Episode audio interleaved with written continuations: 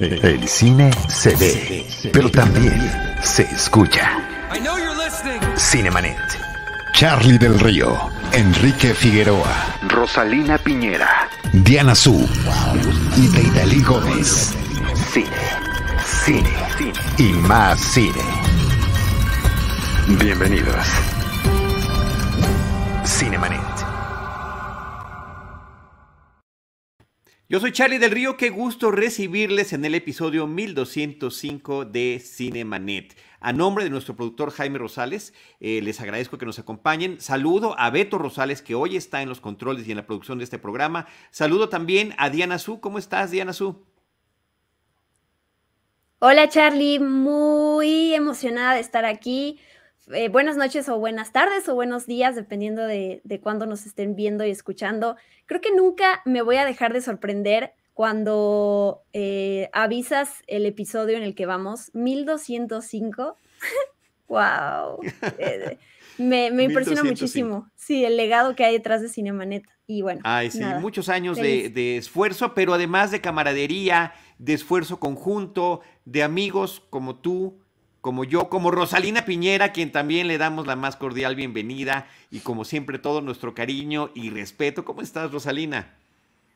Pues aquí queriéndolos a todos, eh, agradeciendo que nos acompañen, extrañando a nuestros compañeros que hoy no, hoy no podrán estar en este episodio, también asombrada de, del, número de, de emisiones de Cinemanet y muy contenta porque hoy tenemos una, creo que títulos de todas partes del mundo. Sí, caray, eh, de verdad que tenemos una, una, son tres películas de las que vamos a platicar. Eh, si digo sus nombres originales, una sería Verdensberst Meneske o La peor persona del mundo, Drive My Car o Drive My Car, que es como se está, se está anunciando, inclusive aquí en México, sería Maneja mi auto, Maneja mi coche, y Turning Red o Red, como en corto le están llamando. Estoy en lo correcto, Diana Su. Tú siempre sabes ese tipo de cosas con mayor precisión, gracias a qué ver con Diana Su, que nos está avisando qué ver y cuándo ver y dónde ver. Estás en lo correcto, Charlie. Lo único que no sé qué tan eh, correcto estés es en la pronunciación ah, eso de, sí, de, esos sí. títulos. Te fallo, no hablo japonés, este, la otra Ni que noruego. Noruego, no hablo noruego, pero creo que hiciste un gran esfuerzo y eso es lo que importa. Traté de fingir lo mejor que pude, finjo en muchas ocasiones, esta es una de ellas.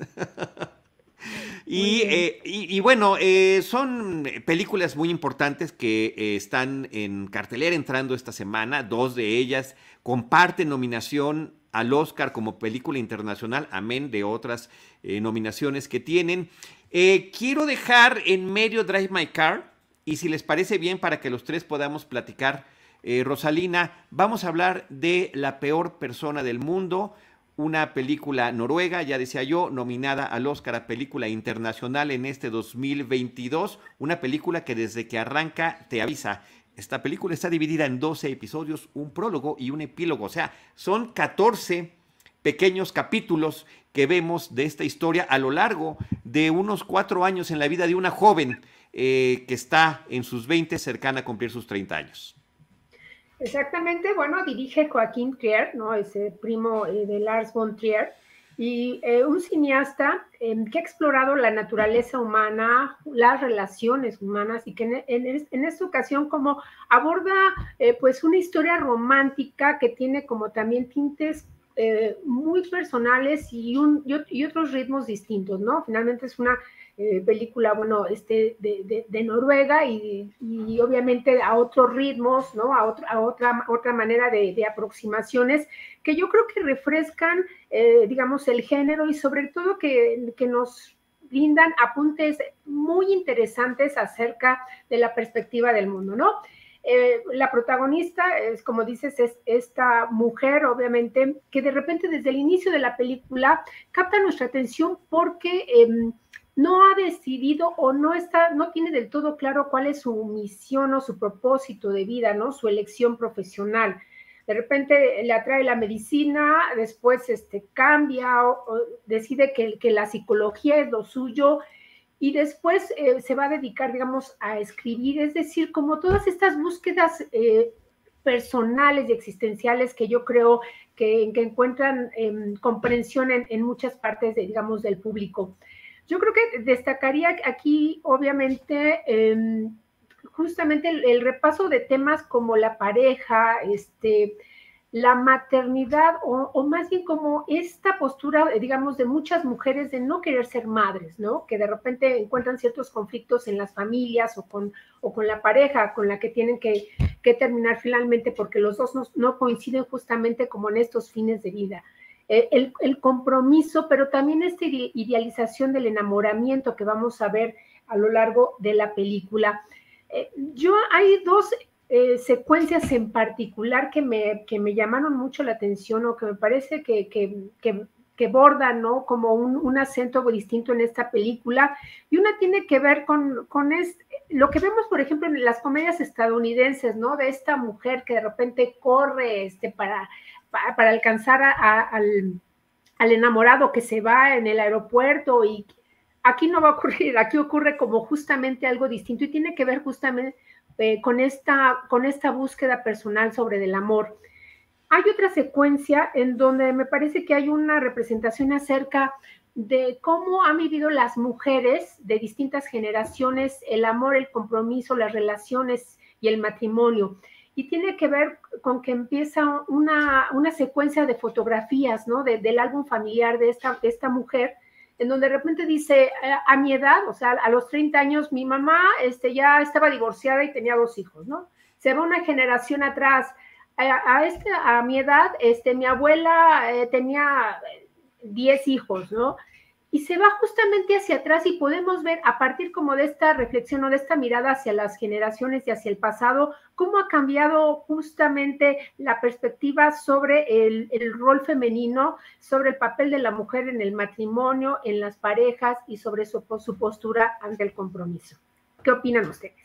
Eh, pues mira, yo creo que esta parte de, de que mencionabas al inicio de esta búsqueda de la vocación o de nuestro sentido en la vida es universal, independientemente de ser hombre o mujer, e independientemente de la edad, porque podríamos encasillar muy bien la película. Sí, claro, es la búsqueda de sentido en las personas que están en cierta década de su vida. Yo creo que es algo permanente. ¿Cómo ves tú, Diana Su? Totalmente de acuerdo. Yo creo que primero me gustaría destacar, o más bien retomar ese punto que dijo Rosalina, que yo ni tenía idea de que Joachim Trier era pariente de Lars von Trier. Eh, que, es, esa puede ser un arma de doble filo, ¿no? Para quien tenga malas referencias sobre Lars von Trier, que sepan que no tiene nada que ver con, con sus películas, ¿no?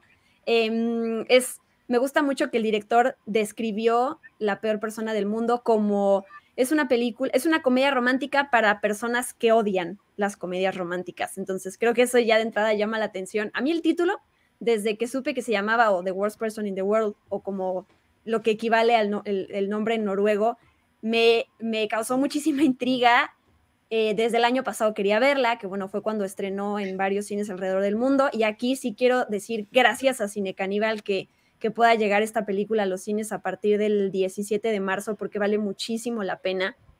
Y sumar a lo que, a lo que ya dijo, lo que compartió Ross, lo que tú compartiste, ella, eh, Renata, Renate Reinsve, creo que, es quien interpreta a la protagonista, esta Julie, me parece maravillosa. Eh, esta chica en estos diferentes momentos de su vida en donde justo antes de llegar a ver la película uno se pregunta, ¿por qué es la peor persona del mundo? ¿O por qué eso dice el título? ¿no? Creo que es parte de cada quien descubrir y acompañarla en el viaje que ella hace de, autodescubrimiento em, y sacar sus propias conclusiones. A mí una perspectiva que me gusta mucho, o lo que a mí me dejó la película, es cómo a veces, y porque yo lo he pasado, em, en lugar de vivir la vida que tenemos, la estamos viviendo como si nos observáramos desde lejos, como si fuéramos, como si estuviéramos alienados a lo que hacemos, cuando hacemos las cosas de manera automática, de manera rutinaria o sin, o sin tener un, sentido. A veces pasa que, no sé si ustedes lo han vivido, ¿no? Esta parte de, oye, pero parece que, que, alguien más estuviera viviendo mi vida por mí, ¿no? Y cuando te haces como em, responsable de tus decisiones y de tus cosas y, celebras la vida y, y intentas vivirla lo mejor que puedes es cuando te das cuenta que están en tus manos las decisiones y están en tus manos como la, la, oportunidad de vivir como quieres. Y mm, esta parte que dice Ross de esta chica que, porque además es de las primeras cosas que te muestran, que empieza a estudiar algo y luego dice, ay no, yo creo que quiero ser fotógrafa, de médica a fotógrafa, y luego dice, no, prefiero ser otra cosa.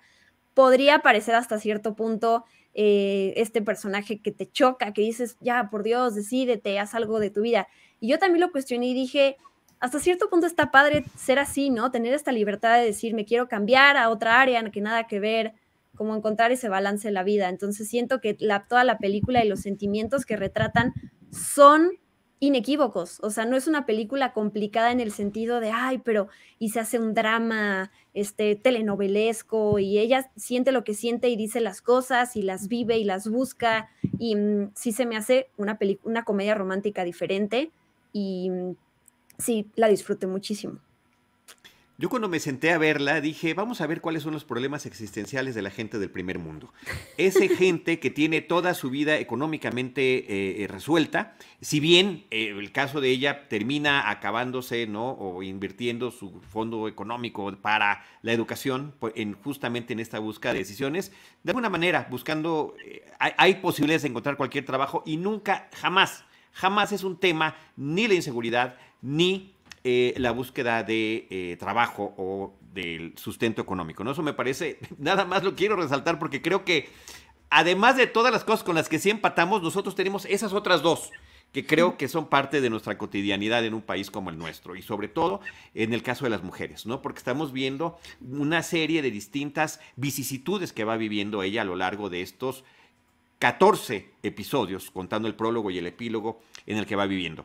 Eh, a mí me gusta, me parece muy interesante, y lo decía bien Rosalina al inicio, que cada uno de estos episodios tiene como una personalidad, una forma de contar las cosas. Por ahí hay un episodio que me parece que es Woody Allenesco, cuando se está mudando con esta pareja, que la música inclusive es de jazz, que están justamente con el tema de los libros, es una este tipo de pláticas muy intelectual. Me gustan otros que tienen así como tintes que me recordaron, no porque se parezca, me recordaron a Melí. Y justamente una de esas partes es cuando entra esta voz en off y nos explica algunas cosas, como aquella que nos mencionaba Rosalina también, de los cuadros de las antecesoras. Me encantó, me encantó esa parte. Además acaba con la tatarabuela. Bueno, ella ni siquiera llegó a tener 30 años. En su época las personas vivían más o menos 36 máximo, ¿no? Eh, son apuntes que me parecen inteligentes, oportunos, divertidos. Y la película, no sé si necesariamente sea comedia, tiene sus tintes de drama también muy fuertes por allí. Eh, hay otro que podría parecer de dimensión desconocida, ¿no? Que inclusive es el que,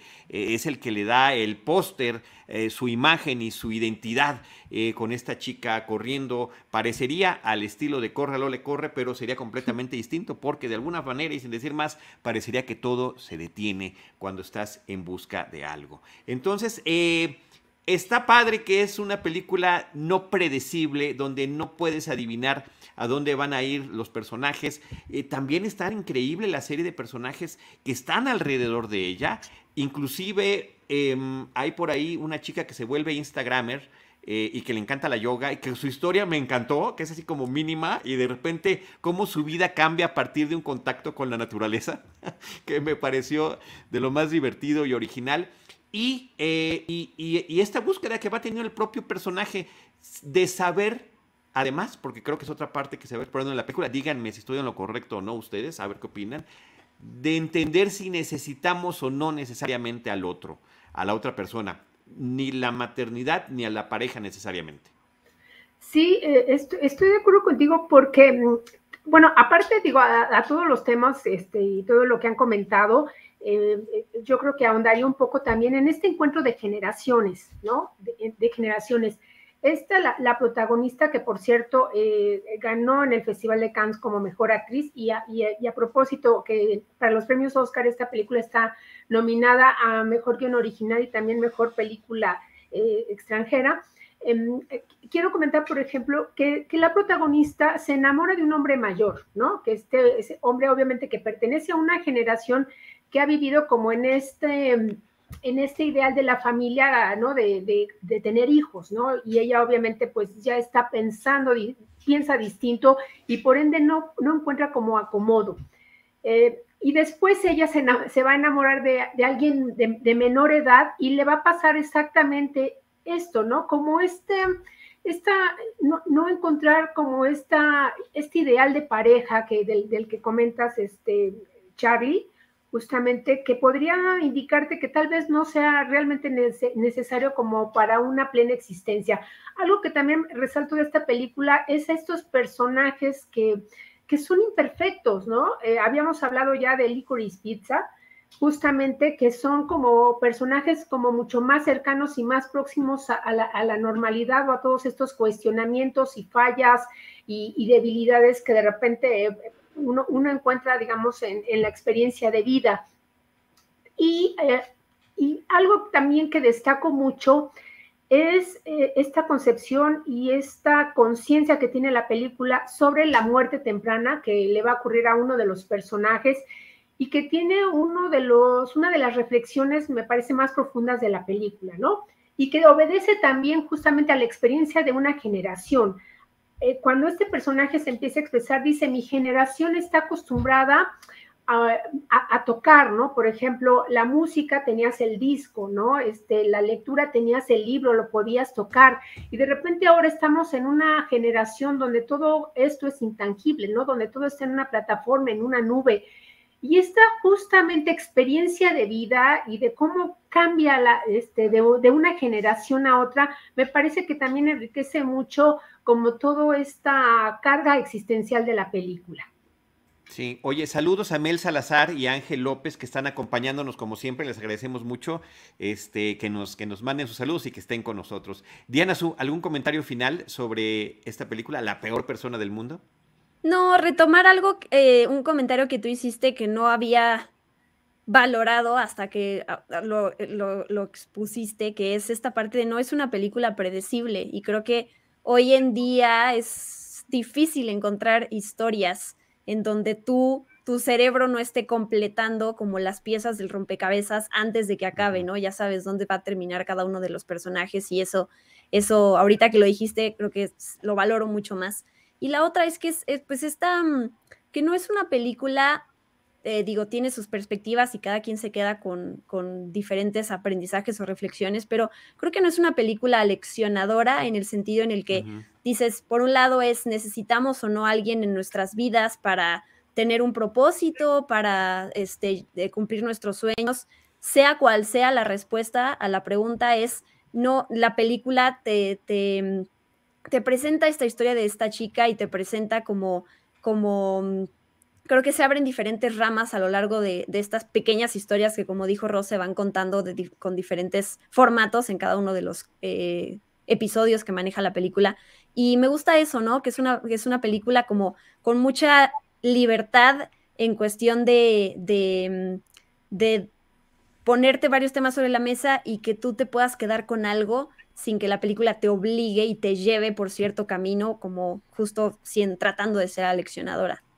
Así es, así es, de acuerdo contigo, de acuerdo con Rosalina y además eh, de, todo esto que mencionamos de relaciones de pareja, de búsqueda de vocación, de búsqueda de propósito, otro tema también importantísimo en la película es la relación con los padres.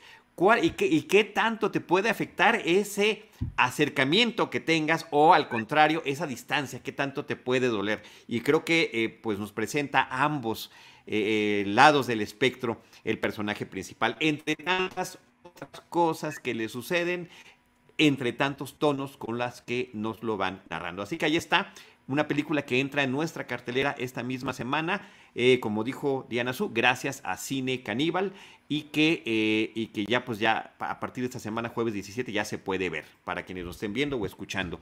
Y eh, de ahí, Rosalina, nos vamos a la película japonesa Drive My Car, también nominada a Película Internacional y también nominada a Mejor Dirección, a Mejor Película del Año.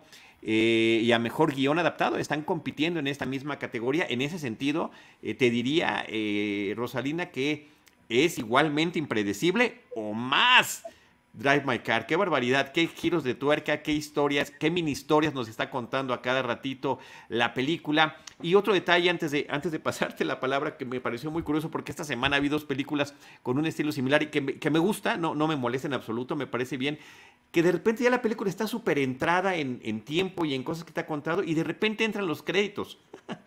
este, en Drive My Car entra como los 40 minutos. Eh, te empieza a decir quién la dirige, quiénes participan. Yo dije, wow, o sea, 40 minutos ya era una película completa. Y no, apenas va empezando porque dura tres horas.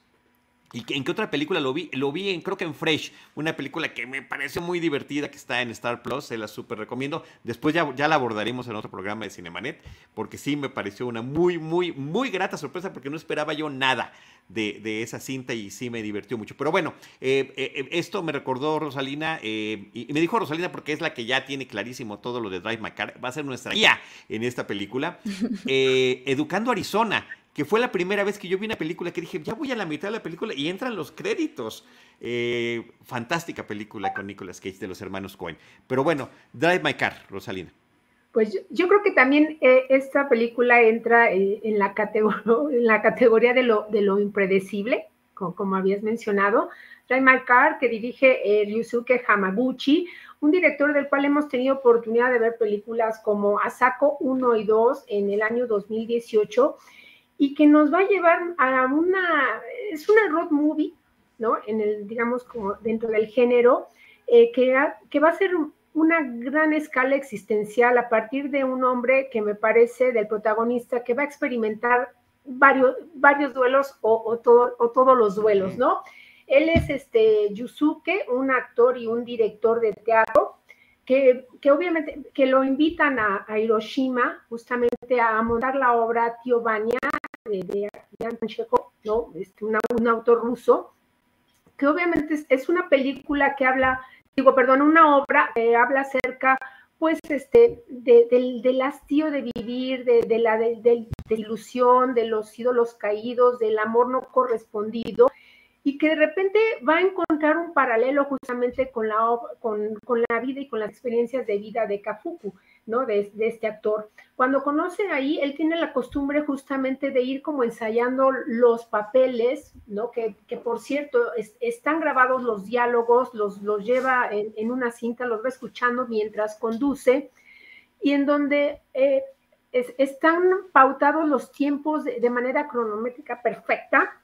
Para que él son diálogos que ha grabado justamente eh, con, la voz de su esposa, en compañía de su esposa, que es una exitosa guionista de televisión y obviamente cuyas vidas se complementan, ¿no? Cuando él viaja a Hiroshima, bueno, le asignan a, una joven eh, como chofer, que es Isaki, que es una joven pues este, muy reservada, muy paciente, y al principio obviamente pues él se encuentra renuente, ¿no? Porque para él justamente esos largos viajes le sirven para un encuentro em, con, la, voz y con la presencia justamente de, su esposa. A partir, digamos, de esos viajes, tanto en, la, joven chofer Misaki como en este actor este, y director Kafuku, pues se va a crear un ambiente de íntimo eh, donde van a empezar a, obviamente, a confesarse, ¿no? Va, a ser como unos viajes de, de liberación acerca de todas las cargas emocionales y de todos los duelos que justamente pesan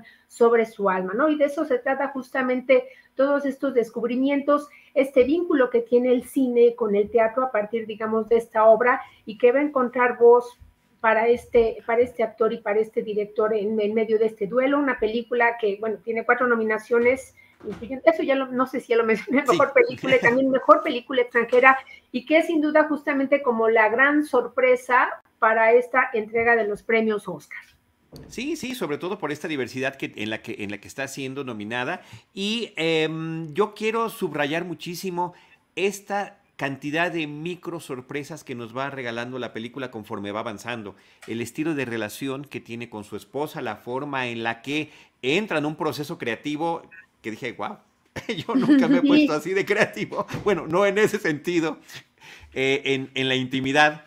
Em, eh, eh, personajes que ves apacibles, ¿no? Que están muchos viviendo duelos, están viviendo duelos silenciosos, pero en el momento en el que los platican dices, ouch, y en el momento en que también, que actúan, tienen una serie de secretos que son algunos verdaderamente sorprendentes, aterradores, inquietantes, eh, y cómo se van desnudando a lo largo de estas interacciones que van teniendo. Creo que sería como muy sencillo hablar de películas donde, ah, claro, los personajes pasan mucho tiempo en el coche y de repente pues logran algo importante, ¿no? Está Green Book, por decir algo recientemente, también premiado Driving Miss Daisy. Pues sí, y sí, pero de una manera extraordinariamente distinta a lo que vemos acá. También me gusta muchísimo, además de este proceso creativo en la elaboración, en la elaboración de guiones y de historias, eh, me parece muy interesante también la formación eh, y la elaboración del ensayo de una obra de teatro y de una obra de teatro que está teniendo, eh, dentro de la propia película, que está teniendo, de esta obra de Chekhov que mencionabas, que está teniendo un elenco internacional y que se hablan en distintos idiomas, incluyendo lenguaje de señas. Gente de Corea, gente de China, gente de Japón, que están todos interactuando bajo un mismo propósito a través de un festival que está promoviendo esto y los diferentes aspectos personales que vamos a ir viendo estos y cómo el arte y cómo lo explican además él como director, él como actor, él como maestro también o como mentor, cómo pide a, su, a su gente que eh, no nada más que lea o no nada más que actúe o no nada más que interactúe, sino que escuche el texto. Esta, esa parte, la verdad que me, me dejó resonando. Amén de todo lo que iremos descubriendo en este viaje. Em, Hiroshima me parece una selección muy interesante para la ciudad a la que eh, donde, donde suceden las cosas, ¿no? Digo, empieza, empieza en otra ciudad, pero termina todo sucediendo en Hiroshima principalmente. Eh, y también este recorrido por Hiroshima, no por los lugares eh, que la lleva la persona que conoce esta joven conductora con la que va el personaje principal, Rosalina. Sí, mm, yo también agregaría, por ejemplo, em, como, como, dices, justo, ah, yo creo que esta película tiene como que muchos momentos como, como mágicos y si nos podemos subir y nos dejamos conducir justamente por el ritmo, por los temas y por este camino hacia la liberación de los personajes, creo que lo vamos a disfrutar muchísimo. Como había mencionado, es una película de este personaje que vive todos los duelos, ¿no? Em, hay, hay, la pérdida de un hijo, ¿no? Hay la pérdida de, una pareja, hay la pérdida de repente como de esta, de esta ilusión por vivir, ¿no? De repente él también decide abandonar la actuación y dedicarse solo a ser un director de, teatro, porque dice que si él interpreta una vez más al, personaje del tío Bania, para él va a ser justamente la declive, ¿no? En la obra, el, tío Bania, en, esta obra hay un intento justamente, bueno, de suicidio, ¿no? De, y, tiene que ver mucho con, todo este remolino de, sentimientos. Y como dices, Hiroshima, pues sabemos obviamente que hay una, tiene una fuerte carga emotiva a nivel este, histórico y a nivel mundial y que es una ciudad que cargó sobre sus espaldas justamente muchos, muchos, muchos duelos. Hay algo que también rescatar de esta película es que revalor, revalora justamente el silencio y eso tiene que, mucho que ver también con, eh, con la parte que le toca expresar justamente al personaje a través de las señas, que es, y obviamente no es gratuito, que es justamente quien lleva la parte más importante ¿no? en, la, en, la en el cierre de la película y que tiene que ver justamente con, con, el dolor ¿no? y con la carga y con la manera en que todos los vivos lloramos a los, a los muertos, a, las personas que se nos han ido, ¿no? Cómo, cómo encontrar a, partir, digamos, de la, de la confesión y del encuentro de, de, las almas en un espacio muy pequeño y tal vez este, guiados por el destino, este, un, un, alivio para el dolor y para la aflicción, ¿no? Que es justamente lo que va a mover a estos personajes. Y para poder eh, eh, entenderlo, vivirlo y apreciarlo, están todos esa, esa diversidad de, actores que están interpretando. Me parece son físicamente y en sus interpretaciones eh, muy, muy intrigantes y sí apasionantes y la verdad que me pareció una muy buena selección actoral. No se habla en, en términos de Oscar nada que, que, tenga que ver con las actuaciones, pero yo las celebro. Ahí está Drive My Car sujeta a un montón de interpretaciones que también está ya disponible en algunos cines y próximamente a partir del primero de abril a través de Movie en, la plataforma, que sí se está, pues, ¿sí? Perdone que es de un relato de, Haruki Murakami, obviamente, que, que, es llevado justamente a la pantalla y que habla justamente acerca de, los hombres y mujeres, ¿no? De este volumen que, explora justamente esta situación y que es lo que vamos a ver a lo largo de la película, ¿no? Creo que como bien dices, también el personaje de Misaki, esta joven chofer, que, también poco a poco va a poder este, remontar el camino de vida y que va a poder encontrar justamente otra ruta existencial. Eh, eh, es también contada con un poco de misterio, ¿no? Que, se van a ir develando justamente los secretos y, las cargas este, de cada uno de los personajes tan calladitos que los vemos y las cositas que vienen cargando. Así que ahí está Drag My Car para que sean ustedes también sorprendidos con esta historia. Y bueno, dejamos para el final esta película que hace unos cuantos días entró eh, a la plataforma de Disney Plus que se llama Turning Red. Red es como nada más está anunciando en México. Em, eh, primero que nada, qué padre que la pudimos ver. A mí me pareció fantástica. Ahorita quiero escuchar sus opiniones, sobre todo de ustedes, eh, Rosalina y Diana Su. Pero eh, qué lástima que no haya llegado a cartelera. Me duele muchísimo. Es la mejor película de Pixar que he visto en muchos años. Eh, sin duda alguna, ahorita que estamos viendo que, tenemos tres películas nominadas al Oscar que vienen de, casa de, de, la casa de Disney, esta es infinitamente superior a cualquiera de las tres. O sea, por muchísimo. Es una película llena de capas, eh, llena de atrevimiento, llena, increíblemente propositiva. Eh, y que alude a muchas cosas muy interesantes. Diana Su, te dejo a ti platicarnos eh, de Turning Red o Red, como se llama en México.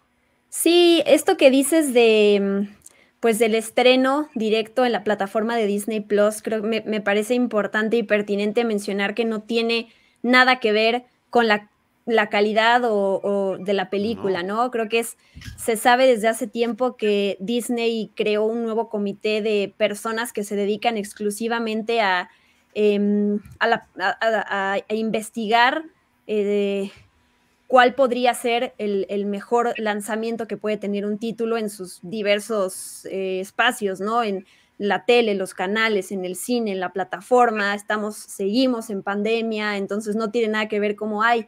No, no sé, la película no está tan buena, pues la lanzo en plataforma, ¿no? Creo que hay quien, digo, lo quiero poner sobre la mesa para quien piense eso, es, no tiene nada que ver este, de hecho, ni siquiera ya las películas de Marvel ni Kevin Feige inciden si sus películas llegan, digo, sabemos que van a llegar a cines, pero ya es, otro comité el que toma esas decisiones pensando en negocio y en que cómo le puede ir mejor a la película y, bueno, eso lo quería mencionar. Pues estoy totalmente de acuerdo contigo, Charlie. Yo la disfruté enormemente eh, y ahora, ahora que somos dos, me tengo muchas ganas de conocer la opinión de Rosy. Yo le digo Ros, Rosy, Rosalina, siento que todo el día, todo el tiempo te digo algo diferente, Rosy, pero discúlpame. es como se me vengan los diferentes apodos a la mente, pero siempre con cariño. Pues em, primero creo que quiero destacar el, detrás, ¿no? El equipo detrás de esta película. Es la primera película de Pixar que es, en 20, es la película número 25 y de esas 25 es la primera que es dirigida por una mujer enteramente, porque ya otra mujer directora participó en otra película de Pixar que es Brave anteriormente, pero fue co-directora porque estuvo junto con, con un director. Y aquí que es esta directora Domi Shi, que ganó el Oscar por el cortometraje Bao, en donde ya vemos varios elementos que ella luego explora en su ópera prima, en esta película que es Red, esta familia, esta madre, bueno, ahí es un hijo en el cortometraje, aquí es una hija, y el tipo de relación cambia, por supuesto, es una exploración diferente. Y mm, el, equipo detrás de la película, además de la directora, la, la diseñadora de, arte, de producción, este, la supervisora de efectos visuales, eh, la, que está detrás de la historia, todas son mujeres, ¿no? Y, para quien eh, piense que, porque además ha habido una conversación bastante polémica alrededor de la película, de lo que la gente que le ha encantado y la gente que simple y sencillamente dice yo no conecté porque no es mi realidad y punto. Y a eso sí me, me, me tiro un par de carcajadas porque hemos conectado con, con juguetes parlantes y con monstruos y su manera de, llevarle eh, energía a su ciudad y con cochecitos o sea, ese tipo de realidades las hemos conectado, pero no una realidad como esta, lo cual se me hace muy absurdo y quería decirlo aquí. Pero bueno, em, perdón, Rosa, ahorita te, cedo la palabra. No, no, adelante, adelante tú, por favor. Gracias. Es este momento en la película cuando eh, abiertamente se, se, habla sobre la primera menstruación, aunque no sea así, ¿no? Porque es una confusión de lo que piensa la mamá de la protagonista pero, o sea, casi lloro en ese momento, ¿no? De la emoción de ver retratada esa realidad que yo en mi vida había visto en una película animada, además, ¿no? Que le va a llegar a niños chiquitos, que son pues conversaciones que me, me, encantaría, me hubiera encantado ver retratadas cuando yo era más chiquita, ¿no? Para poder decir, oh, mira, ese personaje también lo vive como yo, no tengo por qué sentir miedo o si me siento incómoda, el personaje también se siente así, ¿no? Esta parte de, verte reflejado y lo importante, nuevamente lo importante que es em, este personaje, la, protagonista, ¿no? Es china, canadiense, eh, de 13 años, que está, digo, tiene una pubertad mágica por esta realidad mágica que vive convirtiéndose en panda, pero que al final de cuentas es una película coming of age, en donde esta, esta protagonista vive los altibajos de sentir vergüenza, sentir euforia, sentir tristeza, sentir todo esto que nos pasa a todos los pubertos y adolescentes y que la directora lo usa con mucha inteligencia también para eh, presentar la parte cómica de la película, ¿no? Como hoy en día es fácil reírse de las cosas y las decisiones que tomamos como adolescentes, pero en su momento no nos parece nada divertido y nos da la vergüenza total que la mamá llegue y te defienda y tú solo dices como qué oso, ese tipo de, vivencias. Pero sí, creo que una, una palabra que, que no sé si dijiste, Charlie, pero refrescante también es eh, esta película, me, pero bueno, ahorita que, vuelva la palabra a mí le sigo, ya me alargué. Adelante, estaba, em, fíjate que yo creo que esta película eh, mm, creo que nos habla acerca de lo importante que es la representación. Y me parece que yo también estuve como un poco buscando y creo que, que dentro del, del, mundo, digamos, este, de, Pixar, como que su antecedente sería justamente Brave, ¿no? Esta, esta imagen de esta princesa que no quería hacerlo, que se salía justamente del rol de, que, a, que se atribuía, este, digamos, en su reino, eh, que entraba también en conflictos este, con su mamá y eh, que, que, resultaba que era mejor arquera que todos aquellos que se presentaban justamente a pedir su mano. ¿Qué tiene esta película? Este Red, bueno, nos cuenta, bueno, la historia de May, este, una niña este, de 13 años, que también eh, quiero resaltar un poco, este, justamente como esta representación también desde la cultura este, china, que, tiene, que le da mucha importancia y que tiene mucho significado acerca, digamos, eh, digamos de, de, los números, ¿no? En alguna parte de la película dicen, bueno, es que el número 4 es de mala suerte, este, y no sé por qué hay un grupo musical de cuatro si en realidad son cinco. Esta niña que a los 13 años, eh, de, la noche a la mañana, obviamente va a adquirir como la, habilidad de transformarse en un panda rojo, que es una metáfora justamente de la llegada de la menstruación, ¿no? Y si exploramos eh, como que en esta etnografía vamos a encontrar como muy pocas películas, ¿no? Este recuerdo, no sé, un documental de hace dos años, donde se alude justamente a la menstruación. ¿Por qué? Pues porque es un, un, e, evento biológico que, debe, debería de ser normalizado y abordado más. Y yo creo que para muchas adolescentes que cuando les cuando llegan y atraviesan justamente por esta etapa de su vida, pues van a poderse ver representada como algo que es, pues es un, evento de lo más normal, ¿no? Y que ha sido estigmatizado y que de repente yo creo que ha sido como el punto que ha incomodado pues a, gran parte de, de, las personas que han visto esta película. Pero yo creo que justamente esta representación, este retrato de la adolescencia, de la locura, y sobre todo de la amistad femenina, ¿no? Estas amigas que forman parte pues del grupo de May, que son adorables, este, que son solidarias, o, deberíamos decir, está este término de sororidad, que enloquecen por ir a un concierto, ¿no? De su grupo favorito, ¿no? Y desde la primera secuencia justamente de la película, este, May eh, nos habla, habla justamente a la audiencia y nos dice, pues toda su personalidad, que ella es este, independiente, estudiosa, que, le, que ella toma sus decisiones, que ella vive justamente su vida como ella, como ella quiere. Tres puntos, claro, hasta obviamente eh, aquella parte donde tiene que obedecer, obedecer a su mamá. Y justamente esta relación entre madre e hija que va a ser este proceso duro de maduración y a partir del cual vamos a conocer toda una historia este, a través de las tías este, y a través de, una, de un don ¿no? que pudieras eh, trastocarse como en una especie de maldición, que es eh, lo que la lleva a convertirse en un panda rojo, ¿no? Un animal eh, pues que pertenece pues a la, región de los Himalayas, que es también color rojo y que el rojo también alude pues a, los enojos, a esa exaltación de los ánimos que atraviesan los pubertos, ¿no? Algo, todos hemos pasado por ahí. ¿Qué opinan ustedes? Voy a leer el comentario de Aquiles Siller que nos está escribiendo. Dice, Red sí logra hacer lo que no se atrevió Valiente, romper con los mandatos familiares. Ese es el mayor logro. Además de que la técnica es cada vez más deslumbrante.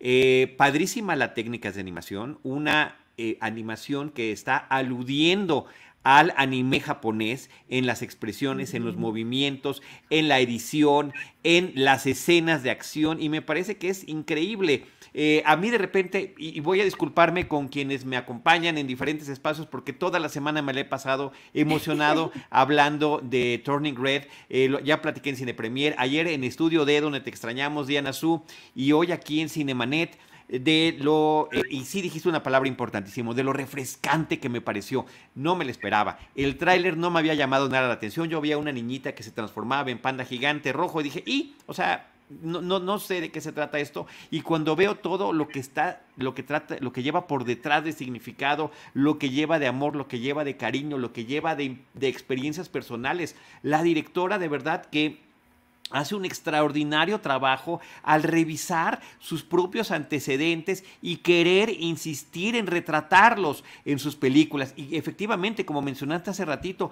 ahí está Bao, donde los mismos elementos narrados de otra manera y narrados además con otra técnica están presentes. Su infancia y juventud en una ciudad como Toronto, la CN Tower siempre presente, la bandera canadiense siempre presente, los eh, familiares eh, chinos, sus papás chinos, que eh, conservan las tradiciones y que quieren conservar un estilo de vida como inmigrantes en ese país. Todo eso me parece que es fascinante. Y ahorita que mencionaba Rosalina, el grupo de amigas que tiene, bueno, es una de las cosas que más me enamoran de la película. La diversidad además cultural y de personalidad que nos están reflejando con cada una de ellas. Por cierto, que debo decir, mi favorita es Abby, la chaparrita, la, la, como la más intensa de todas. Me encantó la energía que trae ese personaje. La relación con la madre me parece que es eh, increíble eh, y difícil, lo entiendo. Me identifico mucho con ese tipo de relación.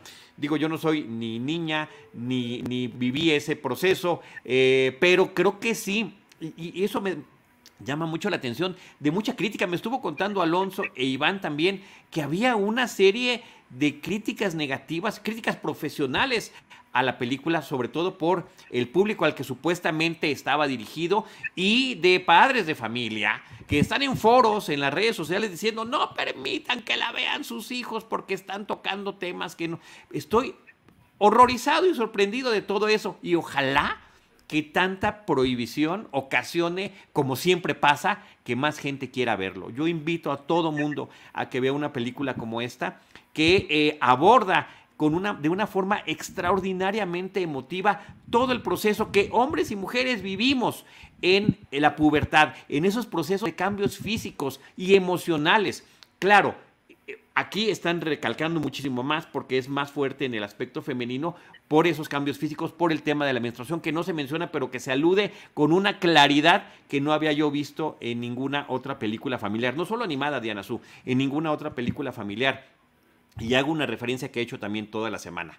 Cuando yo vi por primera vez el tema de la menstruación en el cine, era de una película de horror, escrita de un libro de Stephen King, que es Carrie, llevada al cine por Brian De Palma, y que empieza la película con esta chica Carrie que está en las regaderas de su escuela y de repente empieza a sangrar y ella está horrorizada porque no sabe qué es lo que le está pasando. Nadie se lo dijo y su mamá se rehúsa a hablar del tema y es eh, agredida emocionalmente por el resto de sus compañeras. Esa es la forma en el que eh, se llegaba a retratar esta situación y que ahora lo podamos ver, abordar y platicar en una película familiar me parece sensacional y, sobre todo con ese humor y con esa diversión y con esa magia. Em, quiero invitar también a quienes nos están escuchando, obviamente si la llevan en Disney Plus, pues tienen la plataforma, ahí mismo está un documental de 45 minutos increíble sobre el proceso de creación de la película donde están dando su testimonio todas estas creadoras de las que nos hablaba Diana Su, una película que tarda cuatro o cinco años en realizarse. Vemos cómo estaban trabajando antes de la pandemia, vemos cómo estaban trabajando durante la pandemia, vemos sus entornos familiares, la diversidad de, eh, eh, de familias y de estilos que cada, una, que cada una de ellas tiene y cómo se unen cómo logran esto que vemos en la película con los personajes, lo vivieron como equipo en la producción de esta cinta, apoyando la visión de esta directora. Eso me parece que está increíble y por supuesto volver a ver Bao. O sea, vuelves a ver Bao eh, inmediatamente después. Eso fue lo que hice yo. Vi todo así de corrido. Me la pasé sentado. Lo que dura Drive, me la pasé sentado viendo todo lo que tiene que ver con eh, Turning Red en Disney Plus. bueno, quizá un poquito menos porque Drive dura tres horas. Pero... Eh, pero me pareció una experiencia complementaria muy interesante porque además Bao también trae otro pequeño making y está increíble porque en aquel entonces cuando hizo Bao, eh, la directora Domi llevó a sus papás, volaron de Toronto a San Francisco para visitar Pixar y ahí lo, lo empezaron a grabar y a mostrar a todo el equipo de Pixar cómo se hacían este, la, comida y cómo se manejaba la masa y cómo preparar estos platillos chinos. Está increíble. Todo eso me parece que es un muy bonito complemento. Pero aunque no lo vean, la película está eh, plagada de diversión de referencias muy interesantes que son literarias también. Eh, pensar en alguien que se transforma a partir de sus emociones, pues nos lleva a Jekyll y Mr. Hyde o en los cómics a Hulk, por supuesto. El, el contener este tipo de emociones me parece un ejercicio increíble que vemos con el personaje. Una de las escenas favoritas es con los gatitos. No diré más para que la puedan ustedes disfrutar.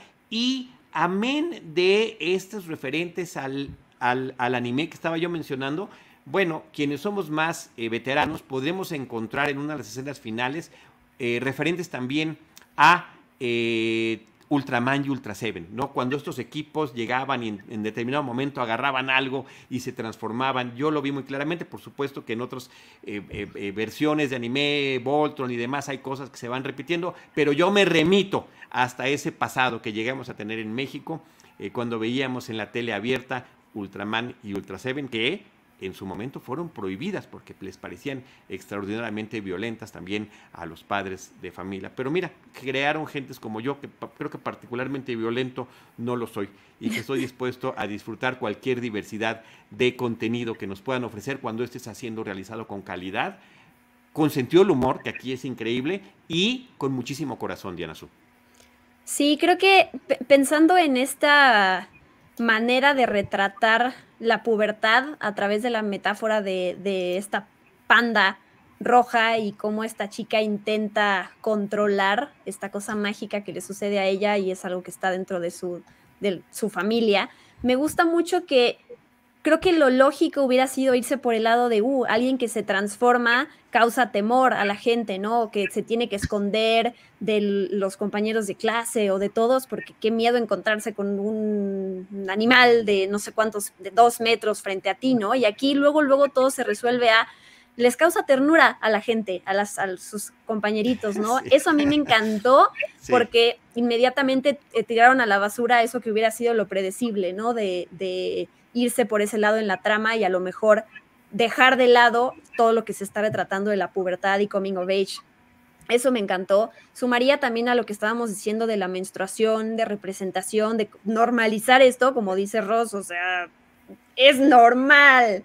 No es, o sea, no es normal que no, que no lo hayan retratado antes, pero es muy normal. Y si tú no eres mujer, tienes una mamá o tienes una hija o tienes una hermana o tienes una compañera o tienes este lo que, o sea, tienes contacto con una mujer. Entonces, no sé, mejor conoce la realidad en lugar de espantarte, escandalizarte, incomodarte, lo que quieras. A eso le sumaría también estos momentos en donde hablan de cómo una chica de 13 años tiene deseo por alguien más, que al que le gusta, y tiene atracción, que es otro tema tabú de, eh, porque también leí gente, bueno, no conocidos, pero en estos foros, en, demás críticas, gente que dice, no, que la niña está sexualizada, que cómo es posible, como si no hubiéramos visto una cantidad de historias en donde el chavito desea estar con alguien, con un hombre, con una mujer, y eso está bien visto, pero no vaya a ser que una niña de 13 años lo piense, porque, porque no, es, las, las mujeres no, no pueden este, tener esos deseos. Eh, perversos en la mente, ¿no? no, verlo también en pantalla fue como, wow, soy yo, o sea, somos, somos todos, hombres y mujeres. Y mm, decías tú hace ratito lo de, lo de los inmigrantes, lo de la migración, esta parte de, de este retrato de ver cómo May, la protagonista, tiene la carga de pues mis papás estamos en otro país y lucharon porque tuviéramos un buen nivel de vida acá y entonces yo tengo que seguir em, con las tradiciones de la familia, pero al mismo tiempo conozco esta otra cultura que me gusta, pero bueno, no, no puedo dejar de, honrar a mis ancestros y a mi legado, pero quiero formar parte también de esto, ¿no? Me gusta mucho que la película presente eso. Y... Eh, hay un, no, no quiero spoilear, pero todo este tema de cómo, pues si cuando nacemos y están nuestros padres se encargan de nosotros, y hay un momento en la vida eventualmente donde eso se da la vuelta y nosotros somos los que cuidamos a nuestros papás, los agarramos de la mano y nos, y nos toca acompañarlos como ellos lo hicieron con nosotros. Y esa parte, la representación que tiene la película, por supuesto que me hizo llorar. Em, el lenguaje cinematográfico además que utilizan de elipsis de tiempos, o sea, todo eso se me hizo así bellísimo, bellísimo, y es otro de todas las cosas que ya dijimos, otra cosa con la cual conectar, con la cual, este, eh, pues reflexionar acerca de, de todo eso familiar, y me pareció muy padre cómo lo logran. Yo creo que algo que nos ha fascinado siempre de, Pixar es que van como un paso adelante, van explorando, obviamente, como otros lugares que, no se han visto, ¿no? Yo recuerdo, eh, por ejemplo, Toy Story 3, donde este, en algún momento de la película, obviamente, los, los juguetes reflexionan no sobre, sobre la muerte, pero no sobre la muerte de otros, sino sobre su propia muerte, lo cual obviamente, pues para, digamos, para, para el público de repente es, es, como un momento, este, wow, como de encuentro, ¿no? De, de también de sumirte a la, a la autorreflexión. Y después, no sé, en películas, películas como Intensamente, ¿no? Esta exploración de dónde se gestan las emociones, en donde, por cierto, la directora este, de Turning Red de esta película tuvo también este, colaboración y se nota mucho.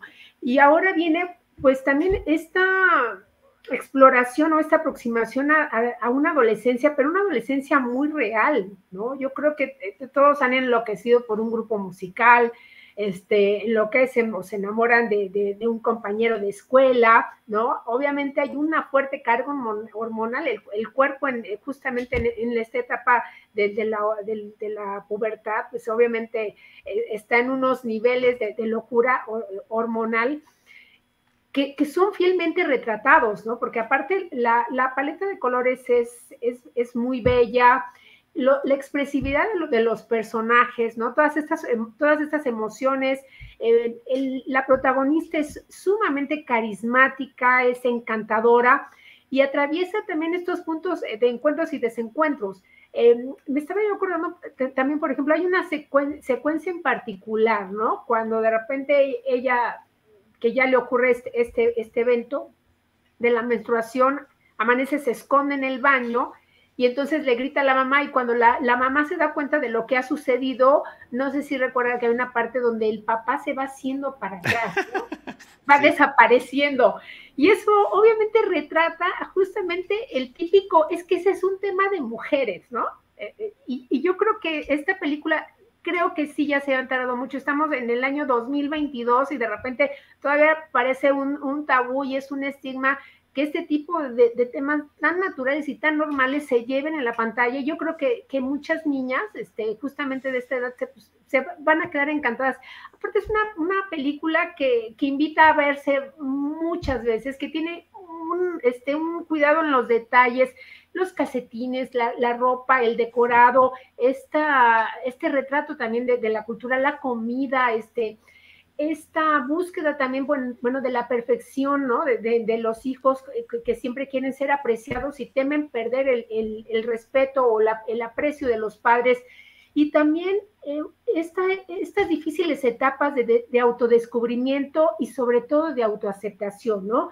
Que es obviamente como que, que tiene este fuerte carga en la parte final de la película. a partir de ella y de todos estos puntos de, explosión, ¿no? En donde quién es, es esta pequeña niña o es este panda rojo enorme, peludo y adorable que también ha ofrecido una nueva personalidad o una liberación de la auténtica personalidad de lo que quiere vivir este adolescente. Por cierto, muy interesante que la película esté ubicada en el 2002, ¿no? En la época de en que la directora estaba viviendo estas cuestiones en su vida justamente para retratar ese tipo de cosas. Voy a leer algunos de los comentarios. Oscar Núñez dice, me encanta que entiende que la forma de expresar o atender las necesidades, tradiciones o problemáticas siempre va a cambiar de generación en generación, pero eso no implica que puedan coexistir. Aquiles Siller dice, es que justo como las mejores películas de Pixar, Up, Monsters, Los Increíbles o Coco, la premisa original no tiene nada que ver con lo que al final nos cuenta y revelan la historia. Y Nitzia Morgado dice, ¿no amaron a las niñas durante el concierto? Las emociones al mil, de la gloria al llanto, una ternura porque quién no se ve reflejado con un momento así. Este tema de la boy band me parece sensacional. Yo debo confesar, lo más eh, de las cosas más extrañas que me pasaron es que acabó la película y seguía yo cantando las canciones de Fort Town, que me encantaron, estaban padrísimas. Y, este, y Diana Su, dime si no te recordó un episodio de esta fantástica serie que es Gravity Falls, en la que Mabel justamente y sus amigas están obsesionadas por una boy band, se llama Several Times el episodio, y que su amiga Grenda, por cierto, que me parece que conecta muchísimo con Abby, la amiga de May, eh, en ese sentido que son las amigas rudas y que están ahí para apoyarse y tienen esta pasión por una banda como esta, cosa que también me parece que está reflejado de una manera muy, muy eh, emotiva, como nos está diciendo Nitzia.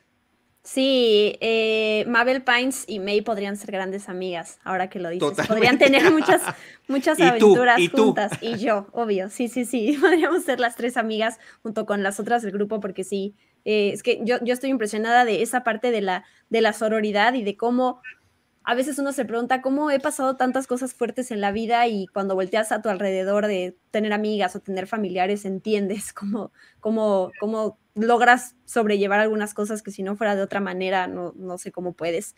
Em, yo quería mencionar de la música, de estas tres canciones que escuchamos de Fort Town, eh, fueron escritas por Billie Eilish y por su hermano Phineas O'Connell, que ah, a mí cada vez me parecen más genios ellos, la verdad. Y la voz de uno de ellos de la banda es de Phineas, em, en inglés. Y la, el score, el score original de la película es, fue compuesto por Ludwig Göransson, que también es otro supernombre detrás de la música de The Mandalorian, detrás de la música de Tenet, ahorita viene la nueva de Nolan, que es Oppenheimer, también va a estar, de Black Panther, que ganó el Oscar, entonces otro gran nombre. Y creo que... Y de Boba Fett también, ¿no? Sí, pero el solo el, la, ¿cómo se dice? El, main Ajá. Y me gusta mucho ahorita que lo dijo Ross, me hizo reflexionar Em, creo que hay muchas historias en donde cuando nos presentan esta relación con una madre, con una figura eh, maternal, maternal este, una mujer, a veces creo que está esa delgada línea en donde cuando es la mamá que ha vivido muchas cosas en su pasado, que carga con muchas culpas, termina siendo un poco la villana de la historia, ¿no? Esta, esta mujer como como incomprendida o que a fuerzas tiene que interceder a alguien como el papá o alguien que, que, mm, que en este caso le diga a su hija, no, bueno, pero hazle caso, pero es que tienes que entender a tu mamá. Y entonces como que la, esta, queda como esta villana, a veces pasa, ¿no? Esta mujer que por, que por ser, tener este carácter tan controlador es villana. Y aquí me, me gusta mucho que la película no termina siendo eso, ¿no? Es, me gusta que quienes resuelven al final todo son puras mujeres, son de otras generaciones, ¿no? Es la, la, abuela que de repente entra en la historia, es la propia May, es la mamá, que, que te enseñan cómo por tener todo este carácter, por intentar llevar a tu familia adelante, por ser esta persona em, empoderada, no tiene nada que ver con ser la mala de la historia, ¿no? Como a veces nosotros como adolescentes decimos que nuestros papás son los que nos ponen todos los, los obstáculos enfrente cuando no, no, entendemos que en realidad nos están haciendo bien, ¿no? Hasta millones de años después de la vida. Pero me gusta mucho ese retrato, que, que se deje de lado esta parte de la mamá es la villana y, y el papá es el que generalmente viene a salvar la situación, que sí, sí, a veces pasa, o al revés, ¿no? Pero aquí esta unión y, cómo se reconcilian estos dos, madre e hija, es madre e hija quien lo logra, ¿no? Sin necesidad de que uno quede mal parado y entonces tienen que interceder y, bueno, pobrecita, entiéndela, ¿no? Eso me gustó. Y también sabes que, y, este, ahondando lo que dices, Diana, esta reconocer obviamente que pues nuestros padres y en este caso nuestra madre que no eran perfectos y que también alguna vez fueron niños y que también tuvieron que seguir ciertos caminos o ciertos lineamientos familiares. Yo creo que también, eh, creo que hay una reconciliación también entre los roles de, de, de madre e hija. Y, yo creo que algo también muy bello de que tiene la película es lo que aparentemente es una maldición, ¿no? Se va a ir tornando en un don, ¿no? En algo que, que va a abrazar y que tiene que ver acerca eh, justamente con, con, aceptar como todos estos, estos defectos o todas estas furias o esta imperfección, ¿no? Porque justamente, bueno, parte obviamente del detonante de que la protagonista se convierta en este, en este oso, en este eh, animalito, tiene que ver justamente con la contención de las emociones, ¿no? De los enojos, de la ira, ¿no? Y de todas las emociones que, que bullen en ella. Sí, yo creo que es una película que da para platicar de muchísimos, muchísimos temas y eso es lo que me encantó, esa gran sorpresa, ese regreso efectivamente de Pixar a, regalarnos una historia increíblemente original con enorme empatía eh, por parte del público. Yo ya a estas alturas del campeonato ya lo veo del lado de vista de los papás. Yo soy ese papá sobreprotector, soy yo el que debe de entender esos cambios que en algún momento eh, van a atravesar los hijos y que tenemos que estar muy atentos, ¿no? En qué momento estamos justamente eh, transgrediendo esa, esa, esa parte. Y también el otro tema que, que es muy importante de la película, el encontrarte el encontrarte a ti mismo, el entenderte y el aceptarte, no permitir ese exorcismo que también simbólicamente está representado ahí en la película. Eh, en fin, da para muchísimo la película. Yo les agradezco muchísimo. No sé si tengan algún comentario final, salvo esta recomendación eh, insistente de nuestra parte para ser apóstoles de Turning Red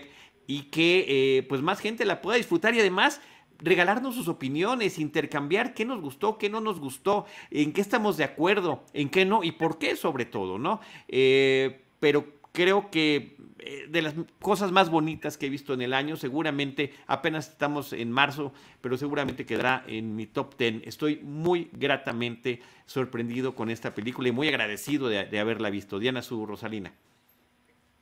Lleven a sus niños y a sus niñas a ver esta película. Vayan a ver esta película. Es más, las tres películas que, de las cuales hoy comentamos. Sí, y sobre Red, como dijo Charlie, el documental que se llama Abrazando al Panda detrás de Red, ¿no, Charlie? Que no dura más de 48 minutos, exactamente. Algo así. Eh, véanlo, porque además conoce, o sea, conocer la personalidad de la directora ves muchas cosas de ella, obviamente, en la protagonista, y de verdad que tiene un carisma increíble, o sea, este grupo de, seguidoras dentro de su equipo que tiene, ¿no? Estas líderes con las que ya dijimos que trabajó, genuinamente la admiran, o sea, la, diseñadora de, arte con la que trabajó en el, en el cortometraje de Bao dice, yo te voy a seguir a cualquier lado, o sea, encontrar esa voz y encontrar como ese atrevimiento que tú decías, Charlie, de, de retratar algo, Em, eh, creo que es cuando te unes como a esa gente que tiene esa parte de imán magnética de, em, justo de, vida, de, atreverse, de arriesgarse, de, em, pues sí, de, retratarse y de hacer una historia y entregársela al mundo y pues que al final mm, agradezcamos muchas cosas como lo estamos haciendo aquí los tres, así que yo también le agradezco mucho, mucho a Red. Sí, cómo no. Oye, y de conocer ese equipo creativo, muchas de las cuales llevan un par de décadas trabajando en Pixar y que han, han evolucionado, han madurado, han pasado de ser los jovencitos a ser los padres de familia eh, y cómo eh, siempre de manera colaborativa, porque además pues hemos tenido oportunidad de conocer estos procesos de cerca, en Pixar en particular, es un esfuerzo de colaboración. Sí hay una guía, sí hay un director, sí hay un guionista, pero al final todos, todos están aportando un pedacito para esta eh, cada historia que nos, van, que nos van regalando. Pues ahí está, aplauso de pie para esta película de Turning Red. Eh, y nuevamente, de parte de todos nosotros, el agradecimiento a los que nos acompañaron y nos regalaron sus comentarios. Oscar Núñez, Nitzia Morgado, Aquiles Siller, Ángel López y Mel Salazar. Qué bueno que nos estuvieron acompañando y a todos ustedes que nos escuchan también en las plataformas de podcast, en Spotify, Apple, Google, Amazon o el que sea. Muchísimas gracias. Eh, arroba guion bajo Diana Su, arroba Rospinera, arroba Cinemanet, arroba Charlie del Río. Ahí nos pueden encontrar. Muchísimas gracias por habernos acompañado en este episodio donde estuvimos platicando de las películas Drive My Car, la peor eh, persona del mundo, y Red o Turning Red, que ya está disponible en Disney Plus. Gracias, Rosalina. Gracias a todos. Los quiero. Gracias, Diana Su. Gracias a ti, Charlie. Gracias a Ross. Eh, y bueno, gracias siempre a, aunque no estén aquí presentes, Enrique, a Dedalí. Em, y ya no se me está olvidando nadie de, de, o sea, pues de, locutores, de locutores. Ah, de locutores, de locutores. Sí, sí, sí. sí, estaba pensando en las caritas de la entrada, haciendo recuento así. ¿Quién me falta? Claro. Pero sí, bueno, claro que sí y, gracias a Jaime Rosales y a Beto Rosales que estuvo el día de hoy en los controles ayudándonos en esta transmisión y en esta grabación. Gracias a todos. Yo les recuerdo que nosotros les estaremos esperando en nuestro próximo episodio con cine, cine y más cine. Esto fue Cinemanet con Charlie del Río, Enrique Figueroa, Rosalina Piñera, Diana Su y Teitali Gómez. El cine se ve, pero también se escucha. Cine, cine y más cine.